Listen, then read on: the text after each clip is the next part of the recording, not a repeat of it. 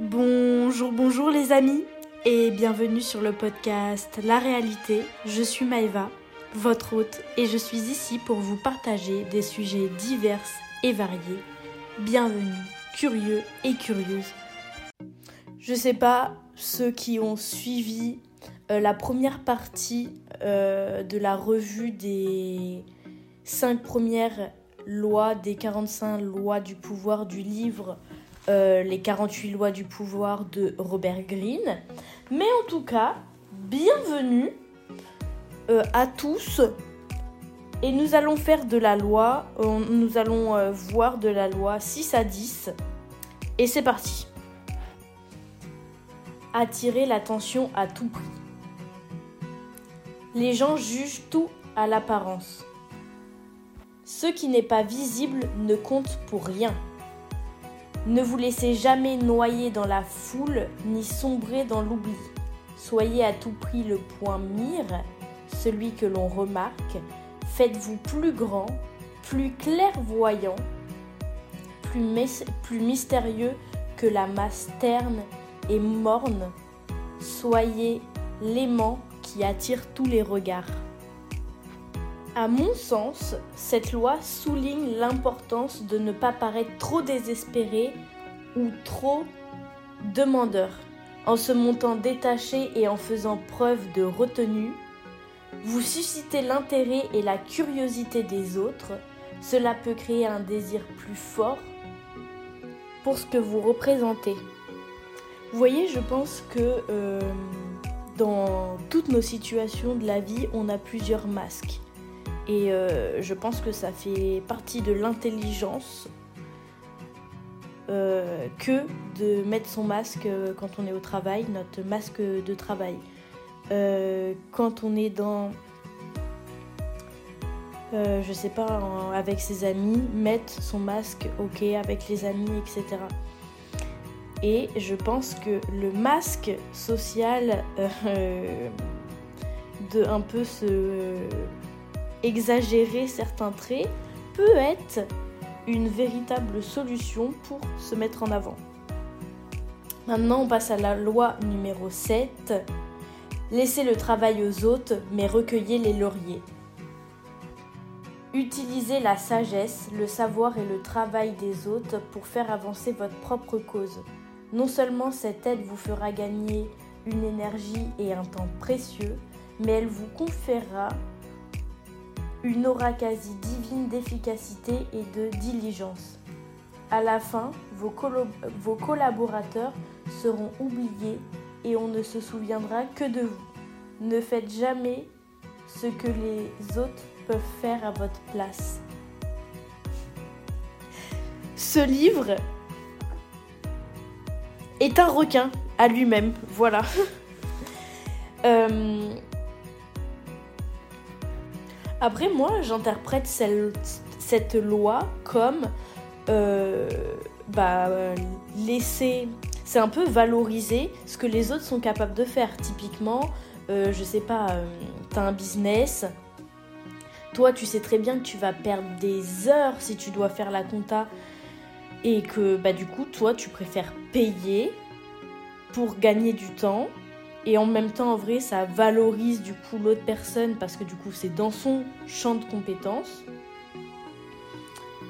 Et voilà, je pense que c'est gagnant-gagnant.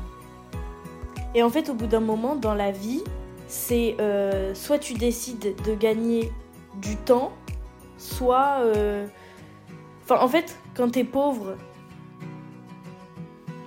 tu as plus tendance à faire des choses alors que tu pourrais payer quelqu'un pour le faire. Typiquement, euh, le ménage, bah, quand tu es pauvre ou que tu aimes bien le faire, tu le fais toi-même. Mais quand tu es riche, tu payes quelqu'un pour le faire.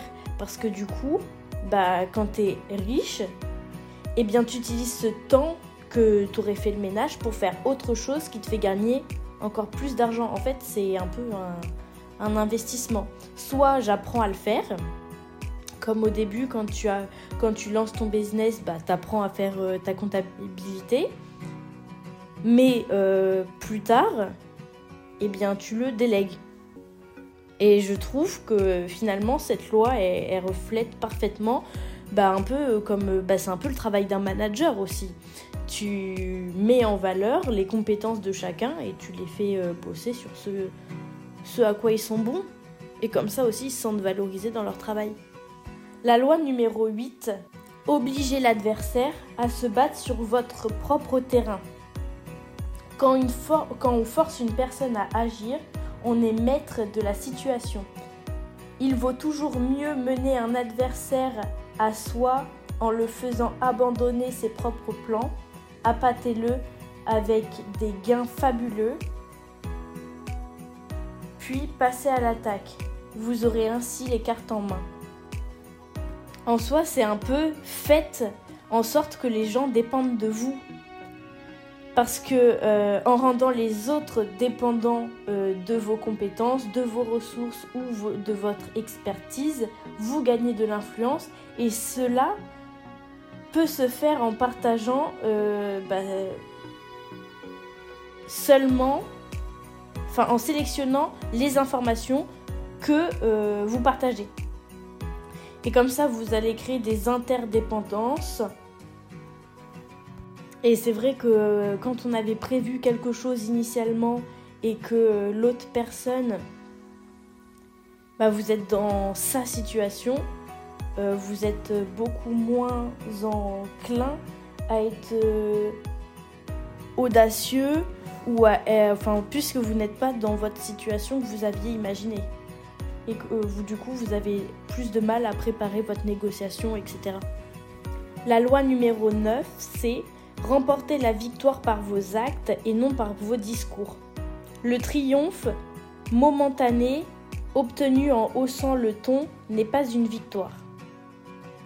Le ressentiment, la rancœur que l'on suscite sont plus forts et plus durables que la docilité forcée de votre interlocuteur.